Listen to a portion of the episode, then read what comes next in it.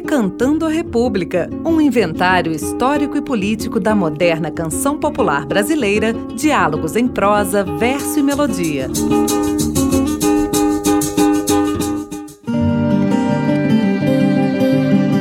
Olá, eu sou Bruno Viveiros e esta é a série especial Saberes da Terra. O samba enredo Como Era Verde o Meu Xingu da Escola de Samba Mocidade Independente de Padre Miguel refere-se às etnias que habitam o Parque Nacional Indígena do Xingu. Na canção, os autores denunciam os efeitos negativos da presença do homem branco para a fauna e flora da região. Criada em 1961, a mais famosa reserva do mundo era ameaçada pelo projeto de construção da usina hidrelétrica de Belo Monte quando começaram as discussões em torno da construção da usina hidrelétrica por volta de 1980. Um dos principais defensores do Xingu foi o cacique Raoni, que chegou a ser recebido em Brasília por Mário Andreasa, ministro do Interior. Raoni compareceu à reunião armado e pintado nas cores da guerra, fazendo duras críticas ao governo.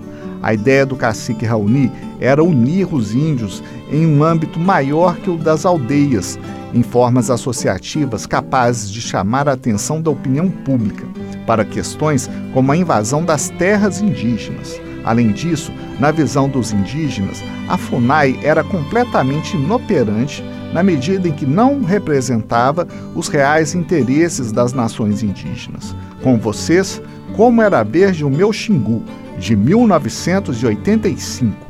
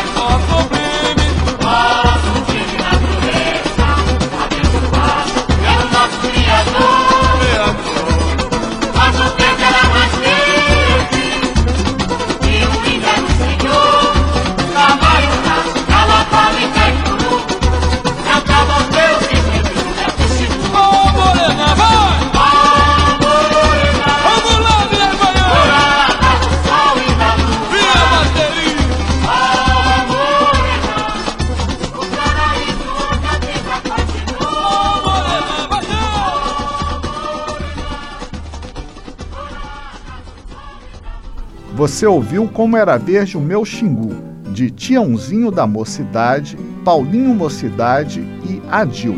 O programa de hoje teve a apresentação de Bruno Viveiros e os trabalhos técnicos de Clarice Oliveira.